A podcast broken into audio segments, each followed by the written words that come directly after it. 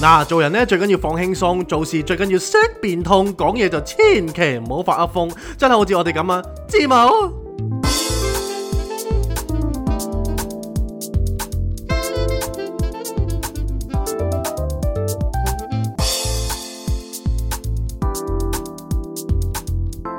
Not a romantic story. Cindy, Jason。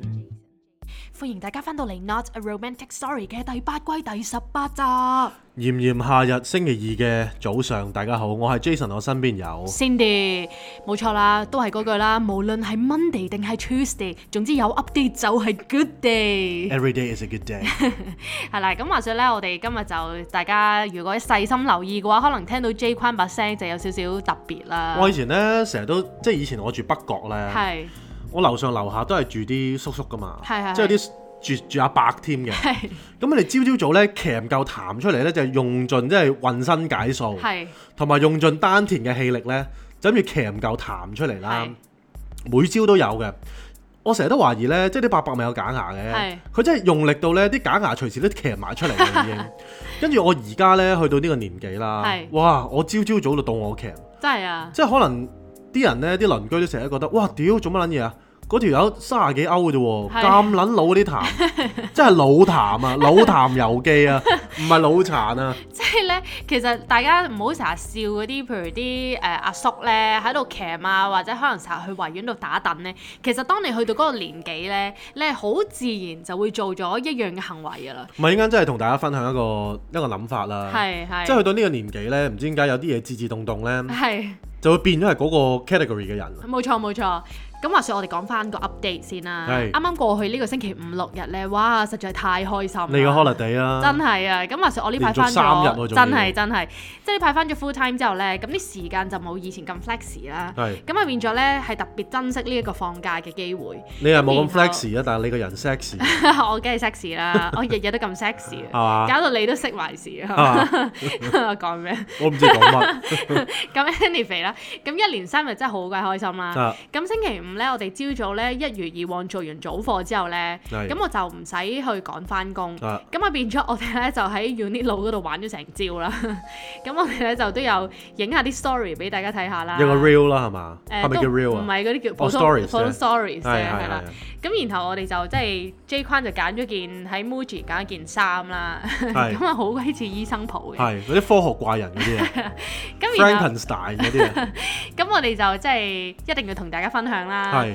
就擺上 IG 嗰度問下大家，喂呢一件買唔買好啊？咁點知呢，原來大家都唔係好識欣賞呢一種美啊。係。咁唯有我哋就乖乖地放低啦。我件衫咧特別之處咧，其實誒、我好似佢係 labo 嘅，咁 Muji labo 我係特別中意係嘅。咁係可能因為即係少虛榮心啦，又覺得佢係特別貴嘅一條 line 啦。哦係咩咁又 Labo 係特用別用啲貴料係特別靚嘅。哦，OK OK。咁同埋咧，佢嗰件醫生袍咧咁啱咧，個手袖嗰個位咧，其實佢冇冇紐扣嘅，係咁佢就真係唔係一件好誒、呃好係恤衫嘅衫係啦，係佢都係一件純粹一件褸一件袍咁樣啦。咁我覺得咦幾破格喎、呢、個諗 法好似你喎，好啱你喎。係啦。咁我就即係諗住一你知啦，呢排我又睇黑超又成咁樣係係啦係，即係諗住打打扮光鮮少少啊嘛， 係即係唔好成撚日啲人都話哇屌你黑黑白白，點買啲 Baleno 咁咪算鳩數。 我諗住咧就着好少少，係買啲 Uniqlo，嗱而家或者買唔係啲 Muji。而家唔係啦，而家話說咧，我哋以前就去開 Unit 佬噶嘛，或者 Muji 啦，而家我哋升呢咗啊，我哋去 Zara 係啊，真係啊！ 執啲平價嘢，即係嗰啲 sale 嗰啲咧，哇，唔係啊，講開 Zara 咧，係佢哋啲 sales 咧越嚟越細格啦，嗰啲位置，咩意思啊？即係差唔多冇啦，應該就哦係，即係完季尾啦，係就啦係，清貨完畢。快啲啦，快啲啦，大家，係係我我琴日都執咗兩件啊！你其實都去呢一呢一轉，你都去咗好幾次啦，已經。哇，可能真係使咗成千蚊，買咗成六七件啊！講出嚟都 想笑，人哋成千蚊，我哋呢年紀可能係買一件咁樣啦，嚇跟，住我哋買咗六七件，啊屌你哋老 F A 嗰啲點點子啊真，係三千幾四千人一件，係啊，好似真係真係咪真就係係，咯，我哋一千蚊買咗七件啊，哇，好抵啊，真特係。賣場咁樣真啊，係好開心啊！所以所以話咧，有時真係平嘢未必冇好嘅，即係最緊要係識襯啦，係咪？冇。 錯，所以我哋就即係繼續啦，繼續我哋向住呢個光鮮之路進發。梗係。啦，希咪望平嘢係好嘢嚟㗎，希望我哋尤其格 Zara 嗰啲咧，佢太多款啦，係係係即係嗰啲 fast fashion 咧，係其實你細心啲揾。係真係細心啲揾，係 你逐件逐件睇係， 我包你有嘢執。真係希望我哋遲啲個格局可以升到去 cost 嘅減價貨唔。係同埋有陣時候咧好得意嘅，係我睇衫嗰陣時有啲心得嘅喎都，係點啊點啊？即係我越睇嗰陣時候，因為我逐件逐件睇嘅。係咁啊，逐件逐件睇嘅時候呢，其實呢，我都會諗下啲配搭嘅。我話咦，呢件窿窿衫襯呢條褲得唔得呢？係咁你諗下諗下，突然之間自己呢就會有一套新嘅套路走出哇！嚟。啊好嘢好嘢好嘢！即係有啲可能今年就話誒 oversize 喎，有啲係啲褲可能闊啲喎係。你睇到個 trend 之餘呢，係你都會感覺到自己適唔適合嘅。哇！好咁你嘢咁你唔知你咪試咯。你走入去試，人哋唔會屌柒你㗎，啊係咪係係係先？你最尾你出翻嚟咪俾翻嗰條友咯。即係試下 carry 唔 carry 到個係啊 style 真係試下㗎嘅咋真係真係冇所謂㗎。你都執咗幾件 oversize 啦，今季係係啊，有一件我專登係好似誒 hip hop 咁樣嘅。係係。再加埋你嗰頂 Juno 嘅圓咕碌帽啦，係同埋一副龜黑頭超，帽 啊係啊，唔講以為你真係 Juno 啊，係嘛？真係啊，即係 Juno 好似係誒矮過我少少啦，係即係我高過佢，唔清楚啦。但係呢佢個但係佢有錢過我一千倍，係係係咁有錢定係高度，大家自己揀嗯啊！我一定揀有錢。係，但係你又靚仔喎， 世界真係唔公平嘅。其唔係實屌咁呢啲嘢真係好 subjective 係係嘅。咁我出啲裸體閃卡你都會買㗎啦，一定一定。我嗰張叫咩啊？而家咪 Blackpink 嘅，係 我嗰張叫 Blackpink Lean 啊，黑色的粉紅乳頭啊，話又黑又粉都唔知你係 black 定 pink 嘅。咪一左一右咯，哇，好嘢好係啊，嘢，粉黑雙殺鴛，鴦喎。車頭大燈啊！哇，好嘢好嘢係嘛！ 咁話就咧，即係我哋呢排又忙於 shopping 啊啦，咁啊諗住向呢個光鮮之路進發啦係。咁希望我哋遲啲個格局可以由呢一個 Zara 嘅減價貨升去 Cos 嘅減價貨嗰度啦。光就未即係光係意思我哋銀包啦，係啊， 光脱脱係嘛？係啊，鮮就代表我哋仍然都係 keep 住自己好 fresh 啊，啦，係好係 fresh，梗係好 fresh 啦。咁所以咧，即係我哋星期五就去咗做呢一件事啦。係然後我哋去咗星期六咧，又係一年一度夏天必備嘅遊船河啊唔係頭節目啊先啦，你講開咧，即係遊船河之前係係咧，係哇！我真係好耐冇 shopping，啊係啊嘛？即係我嚟嚟去去同大家講咧，因為嗱，我我同大家講係講真實説話係啊㗎嘛，係係，我真係買咗 Baleno 買咗十買零廿件咗啦兩，兩年啊，可能冇差唔多一年啫，啊係一年啊，即係一一年係不停買 Baleno 啊，係係係跟住而家先叫做好啲，升咗上 Zara 減價貨，厚啲咯個質地，係啦，即係靚少少咯啲係啦 cutting，即係有翻啲嘢玩下咁唔咯會。咁透咯，即係冇你收起性感，你豐胸啊嘛呢唔個。係，如果大家咧明眼嘅人咧係，我我我著嗰啲衫咧嚟嚟去去都係嗰啲嘅啫。係咁大家知咩事啊？我玩配搭噶嘛 係係，係即係可能我件 Baleno 入邊出邊出邊襯件襯件西裝褸，哇 match match 係啊！啦，跟住有陣時候咧，可能入邊都係件 Baleno，係係係但係着一件 cardigan，哇好嘢好嘢，大家又覺得我有變奏啦嘛，係 嘛？但係嚟嚟去去都係 Baleno 打底，所以即係有陣時候咧，即係啲平嘢咧係，即係可以陪你即係度過好多艱難嘅日子啊！ 真係啊！所以你有今日一定要多謝 Baleno 真係用呢佬同 Baleno 咯，啊兩個佬我都要多謝啊！兩個佬。 係啊，咁所以係咯，希望大家就誒、呃大家一齊去 Baleno，即係唔好嫌棄佢啦，一好嘢齊嚟㗎！即係為我哋香港嘅本地品牌打打氣啦。我成日都覺，我成日都覺得咧，係佢係越嚟會越嚟，唉我今日成日食螺絲唔，sorry，緊要係即係越嚟越會打敗啲大品牌啊！係嘛？因為咧個天氣只會越嚟越熱 㗎嘛，咁佢件嘢就越嚟越透喎，即係越薄嘅料就越好，越襟着啦。 係啊係啊咁你咁你咁你除非攞去跑步磨黏嘅啫，係咪先？咁如果你唔係攞去跑步磨黏咧係，你件嘢係舒服㗎喎。真係真係好似冇着咁 naked hop 啊，直情係。佢仲要佢仲要薄咧，係咁你又平喎，係咁你污糟咗咪洗咯，係啊洗完有一有一條好漢啊， 係咪先？好嘢。係咯，咁啊講完即係着衫之後啦，係咁啊去翻遊船河嗰冇段錯嗰件冇事錯喎，，咁話說我哋咧就誒、呃每年一年一度咧咁上下時間就會跟阿、Benny Look 啦，係就曾經都上過嚟我 Benny 哋 Lok 做就嘉賓，係啦係啦，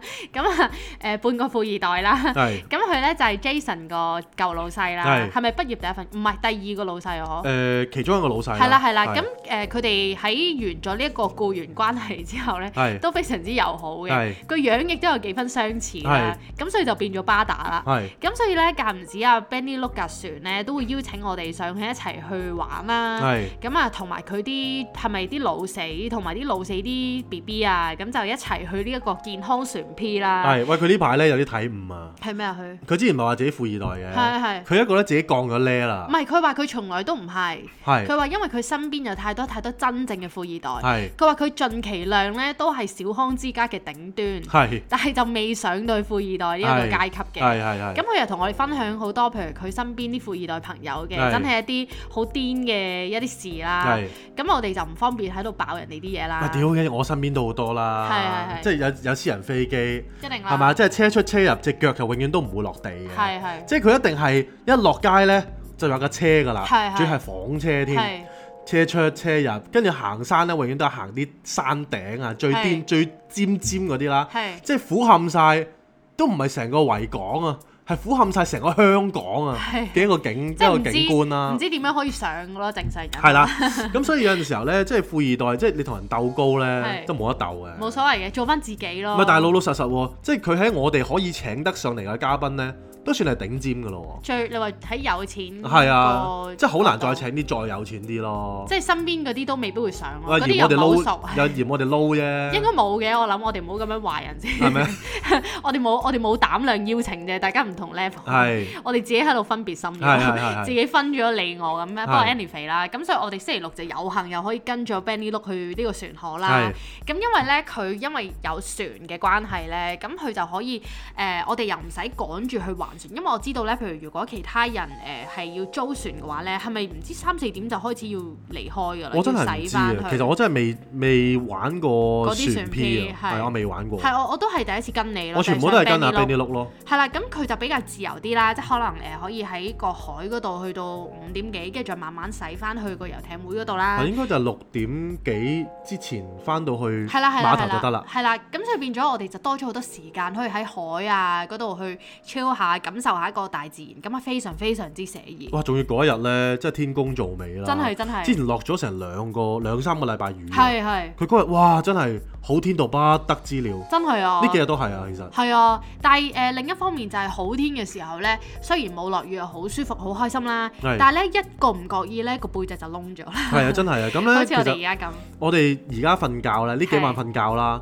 哇個背脊痛到不行啊！係啊，因為你咁樣擲住咧，跟住你喐一喐咁樣，就已經好似俾火燒咁啊！即係大家曬傷咗之後咧，即係因為你落水或者你去沙灘係啊，係有陣時候你唔搽太陽油咧，係啲太陽曬落嚟，你只會覺得熱嘅啫嘛。係啊係啊係啊！即係你覺得誒冇乜嘢嘅，唔搽都冇乜所謂啦。咁因為我舐過太多次嘢啦，嗯有陣時候咧直情舐到咧，我係瞓唔到覺啊，梗係啦，即係我要趴平嚟瞓。梗係，但係你瞓到中間，你即即係難免你個人都會喐噶嘛。自動哇！一咗喐又痛，其實係啊成件事係瞓唔着覺咯。係咁所以今次咧我就醒啊，我又搽黑鬼油啦，係又搽又搽白雪雪油係啦，係即係嗰啲防太陽油 UV 嗰啲勁啲嗰啲啦。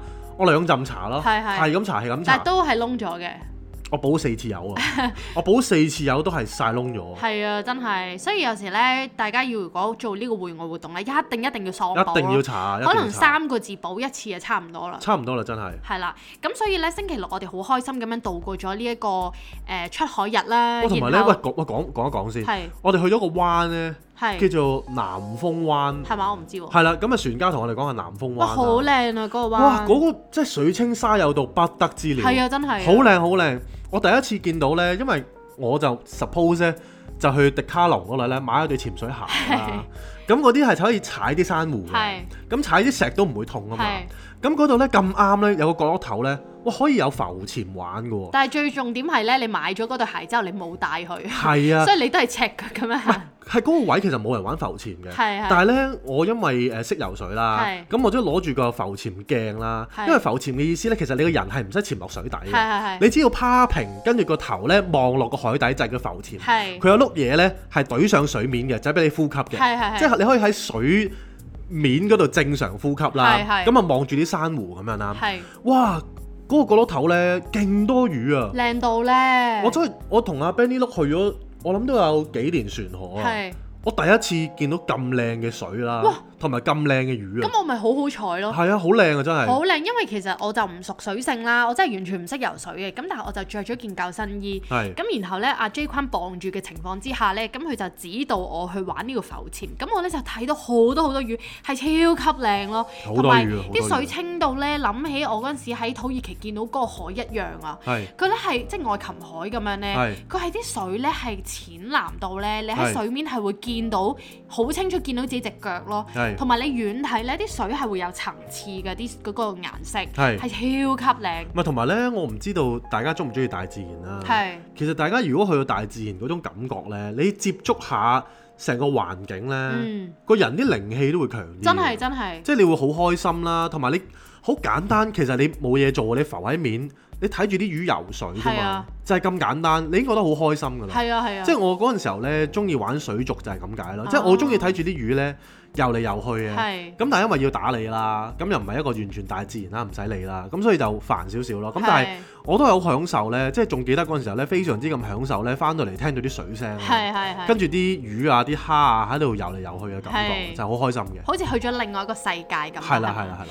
係啦，咁跟住咧，星期六好開心啦，咁然後到星期日咧，我哋又繼續咧係做翻我哋嘅誒禪修活動啦係。咁其實星期日咧，你就去咗打波，即係你嘅運動日啦係。咁然後我自己咧就去翻手風禪院嗰度就做呢個一零八拜嘅擺懺活動啦。係咁呢個係我第一次參加啦，係咁成件事咧，我覺得好得意嘅。係因為完咗之後咧，原來佢哋每個月都搞一次之後咧，仲會係喺呢個拜懺之後就會有個生日會啦。係咁就係幫嗰個月嘅壽星一齊去即係祝賀佢哋啊！咁有啲蛋糕啊，有啲嘢食咁。係咁然後嗰陣時候去完之後呢，我本身諗住走㗎啦，咁係去揾 J 框咁樣。啊係咁點知呢？師兄就話：喂，好多嘢食喎，你快啲幫手食啦咁。咁然後我就話：哦，好啊，好啊咁。咁我就叫 Jason 都上嚟食啦。係咁點知呢？佢就着咗條短褲，因為佢冇 expect 要上禪院嘅。係咁然後佢就有啲唔係咁好意思，啊，好似着短褲上嚟唔係咁好喎咁。係咁但係最後呢，我哋問準咗師傅，師傅都話冇問題㗎，你唔係 practice，你上嚟啦，咁樣一齊食嘢啦。咁係係咁啊上咗嚟啦，咁但係好好呢，禪院都俾咗條褲佢換啦。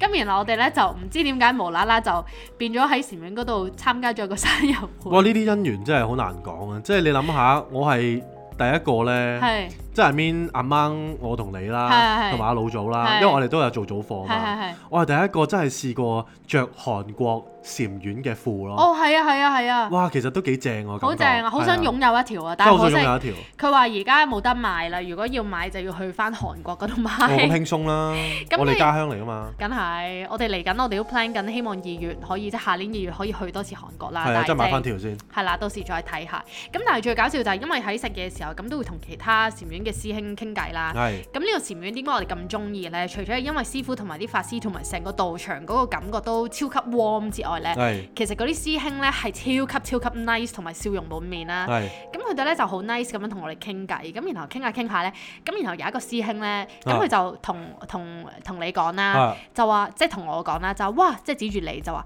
哇誒、呃哇呢、個師兄真係好精進，好勤力噶，我逢星期三晚咧晚課都見到佢噶，佢每一次都嚟足噶咁樣啦。啊咁呢個師兄咧應該就係誒唔知道其實我哋每朝早都有去做早課啦係。 咁我就哦其實唔止夜晚啦，其實我哋每朝早咧朝早都有去做早課咁樣。係佢哇真係好精進啊咁樣，跟住我哋話係啊，我哋遲啲就嚟喺禪院嗰度瞓嘅。係啊 咁跟住佢就喺度笑啦。係咁然後呢 個時候咧，J 框咧就無啦啦就講話誒嚟緊，因為佢哋有啲 retreat 咁樣係係誒、最長係三個月啦，最短係一個禮拜就 stay 喺山上面嗰、個誒禪院係啦禪院嘅。係咁然後咧 J 框就講，即係大家傾起話啊，大家會唔會去啊？會報幾多日啊？咁 J 框咧就突然之間講就話，誒、呃我諗住去廿一日啊咁樣啦。係跟住然後突然之間全部師兄都起哄啦，啊就哇！跟住然後咧突然之間咧就頂禮你啦係，啊即係頂禮意思係你幻想佢哋係誒鞠躬咁樣啦，係跟住隻手就向上， 哇！係啊真係哇頂唔禮係你喎咁樣，但係我成日都覺得咧，廿係一日係基本喎，即係如果係你可以去啦，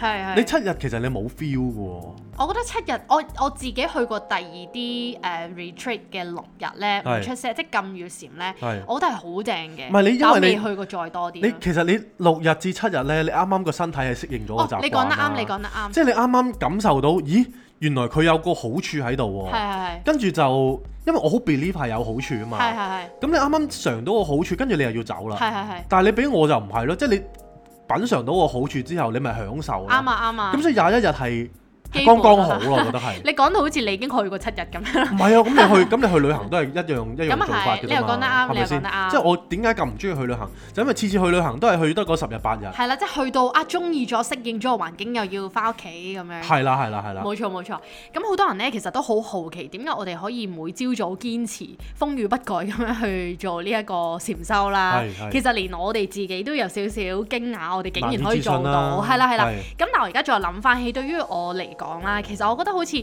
成件事係好開心咁樣去做啦。係咁其實我感覺上係好似去玩咁樣嘅。係咁所以變咗我係冇壓力，咁然後就可以好好咁樣去做，同埋可以堅持到落去咯。唔係對我嚟講有兩三個原因啦。係係係嗯咁第一個原因就係因為誒、呃我自己都係一個 night person 啊啦，不係嬲係都，即係成三四點先瞓㗎係嘛。咁呢兩三年呢，其實 somehow 身體都已經有啲毛病或者啲警號呢，話俾、我知我身體出問題啊。嗯係例如有陣時候即係以前都冇濕疹嘅，係突然之間會出濕疹啦，嗯咁、又會之前出過風癩啦，係跟住條腰又唔舒服啦，係又要針條灸腰啦，係係啦，跟住又要食中藥啦，總之好多好多嘢啦。咁我就趁呢個機會呢，就俾自己早瞓，早係起係身啊冇。錯冇錯，咁呢個第一個好處啦係。咁第二個好處呢，就係其實呢，早起身，跟住好似你多咗時間 prepare for 一個 morning 啦。哦係啊係咁啊，譬如我一埋機做嘢，因為完咗早課都講緊可能食埋個早餐九十點點幾左右啫係嘛。啦係啦，咁我翻到屋企呢，我就可以開始新嘅一日啦。係咁同埋呢，我發現咗有個最好嘅好處係咩呢？嗯我個人係最撚驚嘥時間㗎嘛。係咁我點解驚嘥時間呢？就因為我覺得呢，我用唔晒一日嘅廿四小時。係係咁我而家瞓得少啦。係咁我呢又好容易攰咯喎，十係一點幾，因為要你諗下由朝早五六點幾點起半身六點啦，係跟住去到半去到夜晚差唔多十一點啦，係都已經十幾廿個鐘㗎啦係喎。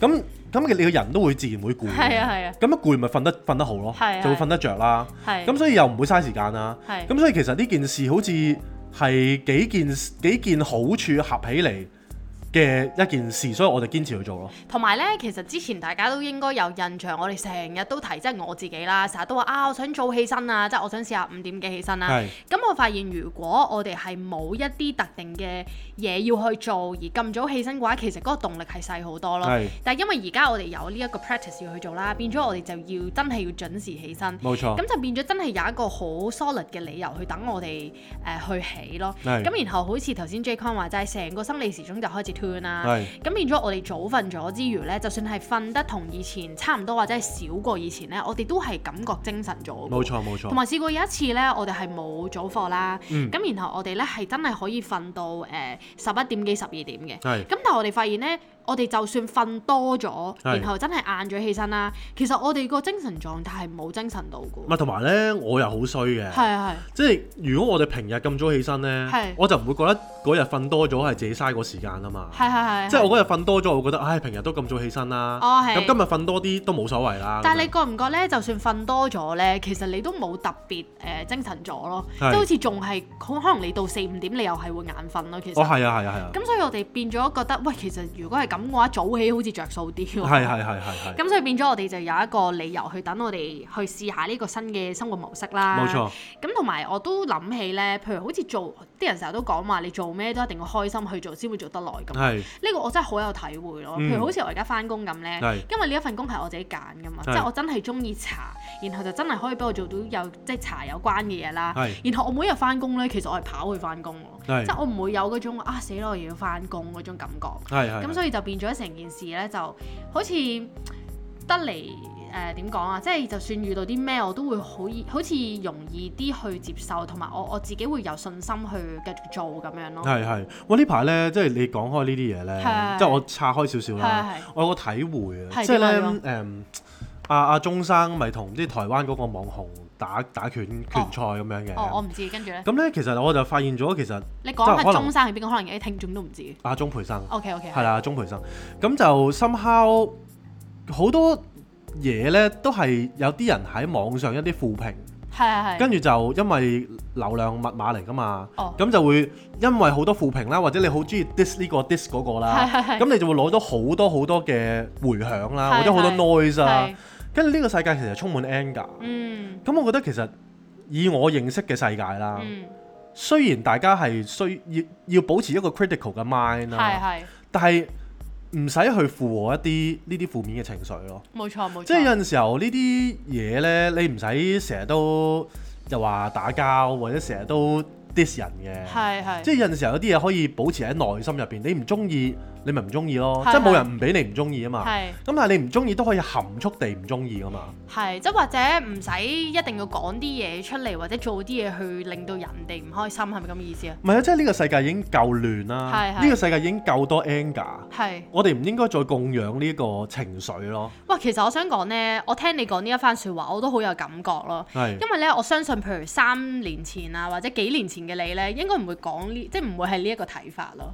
幾係年前嘅你，如果你唔中意嗰樣嘢呢，你就會可能係會會表達出嚟啦。你會覺得，超我唔中意咪唔中意咯，我講咪講咯，我屌你咪屌你咯。但譬如而家呢，即係日子有功呢，嗯你成個諗法你係唔再係去諗點樣去 express 自己嘅諗法或者嘅情緒咯，而係你會睇成個 big picture 就係、啊，我講呢樣嘢對成件事或者對個世界有咩幫助呢？如果冇嘅話，咁你就唔會去講咯。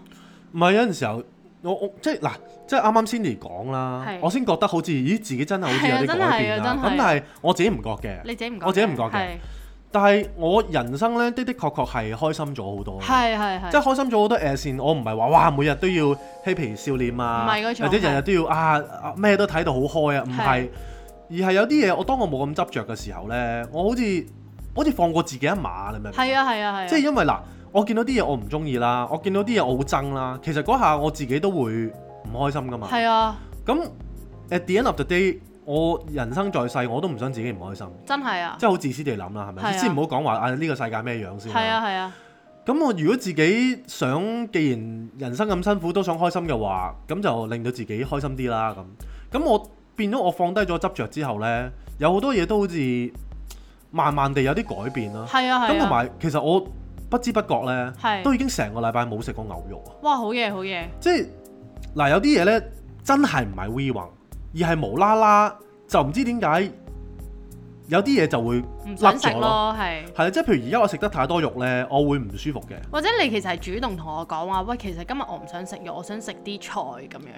所以係我咪即係有陣時候係無常咧？即係我唔知啦，可能聽日我突然間食係啦係啦翻冇乜好所謂大塊肉啦，我唔知係啦啦係，我唔啦執着呢樣嘢啦。係咁啦但係個問題就係，譬如而家我哋啱，我哋嚟緊咧，想講有兩三間餐廳咧，去介紹大家食嘢嘅。係係係。咁我去嗰度食嘢咧，全部點 嘅都係啲素菜嚟或嘅喎。者係魚咯，盡其量。係啦，即係其實誒嗱雞嗰啲有陣時候，譬如嗰啲早餐嗰啲雞扒冇計啦，係即係有陣係時候食一兩塊冇乜所謂，因為係好細塊嘅啫。係咁但係一個 main dish 啦，夜晚講 dinner 咧，我盡量都好少食肉㗎啦。而係家，啊係啊，即係我都唔知點解。你問我點解我唔係對肉冇要冇冇需求你喎？冇特別想食咯。我係係我都我都中意食，即係可能係突然間煎塊扒出嚟，我都可能會想食，但係我唔係 crave 咯。係即係係 crave 同想食係兩回事嚟㗎嘛。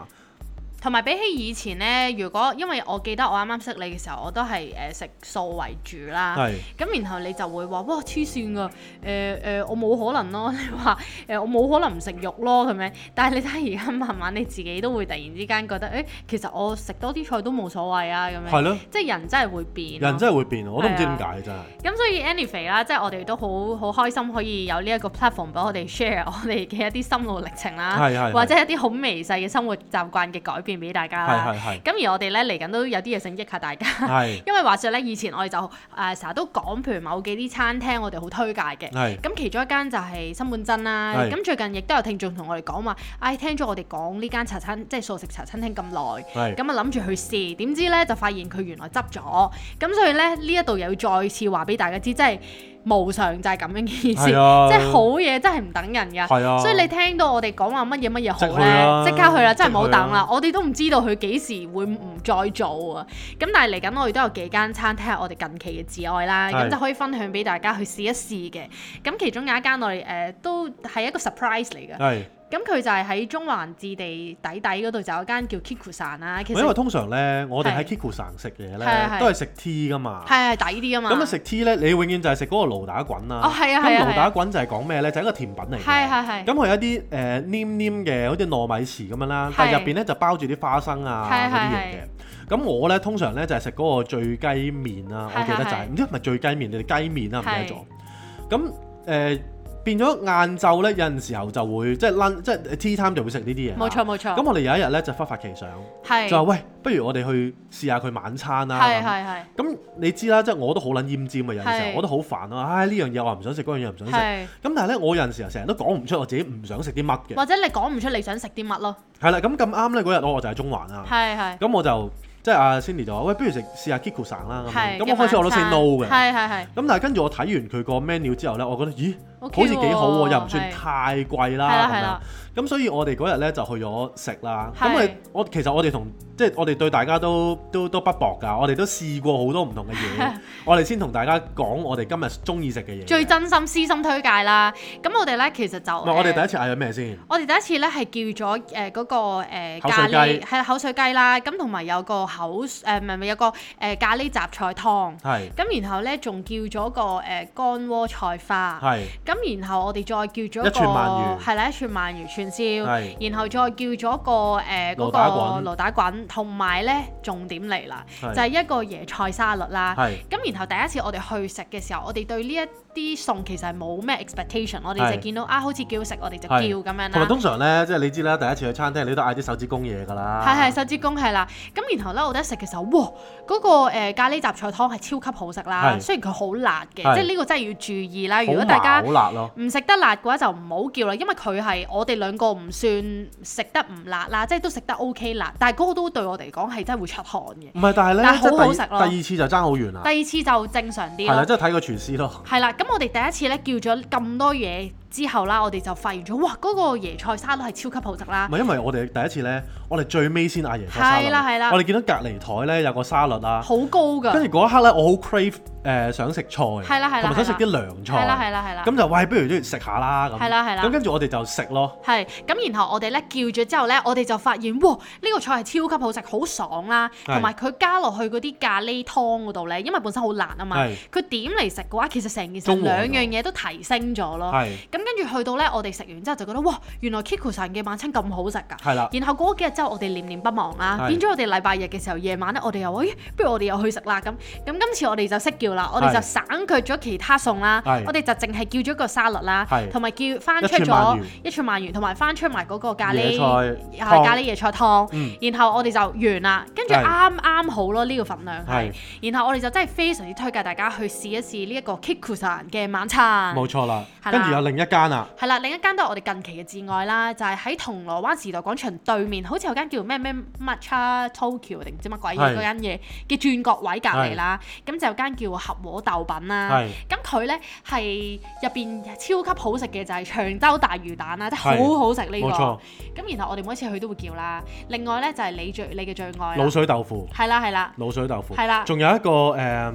甜品有一個甜品啊，咁就係豆腐花。咁我中意薑汁再加係咪薏米啊？唔係啊薑薑汁珍汁珠。薑汁珍珠係啦豆花，係啦，我自己咧就係、呃豆花珍珠加豆漿，係跟住係超級好食啦。係咁其實咧，老實講咧，呢、個咩豆品咧係，有銅鑼灣嗰間，如果大家有蒲開嘅話咧，其實就應該會一定會有聽過另外一間叫仁和豆花嘅。係係喺小巴站隔離嘅。係啦，咁嗰間咧其實我係由細食到大啦。咁係誒、我哋以前都中意去食嘅。係咁嗰間就平啲，係都 OK 嘅。係但係我哋就會 prefer 呢一間多啲啦係。係咁個係原因就係因為佢啲嘢係比較熱啲嘅。係同埋係比較多花款啲咯，冇即錯係又冇有錯咩珍珠啊，咁我哋就好中意食啦。係啦同埋佢嘅價錢即係唔算太平，但係亦都唔係太貴啦。係。係啦，咁啊啊簡簡單單，即係再講埋最後一間 係啦。啦，係啦，就係一間大家都一定會 O 晒嘴嘅，係啦，係啦。就係大快活啦。但係呢一間咧要注意嘅就係咧，如果你唔係去到 J 坤呢啲中老年紀，千祈唔可以食啦。唔係有陣時候咧，即係去到我呢啲年紀係咧，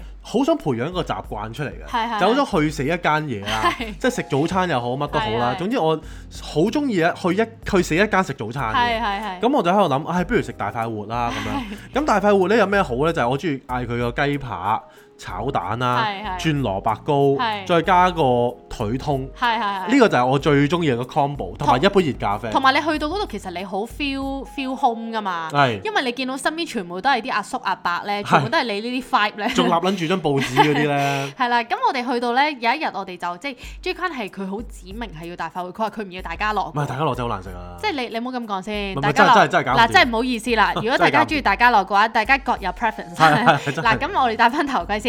大快活都唔錯，大家樂都唔錯係係嘅，大家鹹魚青菜哦各有所係愛啦。啱啊啱啱啱咁但係 J 坤佢中意大快活咧，佢係去到佢話哇，誒我終於明白點解啲人話啲阿叔中意喺大快活度打滾。係佢啊，話原來去到打咁躉打等係啦，佢話誒原來去到呢啲年紀咧，真係爭份爭份報紙嘅啫。真係啊！你都已經去 merge 埋入去㗎啦。係啊，我咪攞住部手機咪當報紙係咯。啊，真係，所以係啦， 即喂係同埋咧，呢度我唔知嗰種感覺咧，不慌不忙、不急不躁嗰個感覺咧，喺大快活係悠然自得嘅，即係你唔會趕住走嘅咯。係係係，你就喺度總總之牙喺度咯，總之就係你唔知做啲乜啊，係食完慢慢嘆杯茶，即係嘆杯茶呢樣嘢咧，係係真係喺大快活係係即係做到出嚟啦。呢件 美事心就太快啦嘛啲，係啊，美心太快，嗰係啲誒轉台嗰啲太啊係快，啊係啊，咁所以一定要大快活。係啊，我覺得大快活係唔錯。係啦，咁所以就即係希望大家就誒即係珍藏我哋呢三間推介嘅嘢啦。係咁啊第三間大快活就 optional 啦冇錯冇但係錯，頭嗰兩間咧就必定係推介大家去試嘅。係啦。咁跟住我哋嘅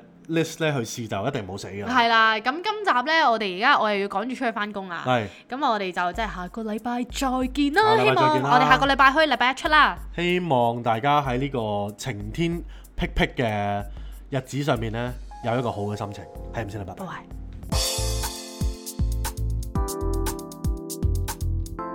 拜。 Not a Romantic Story, Cindy, Jason.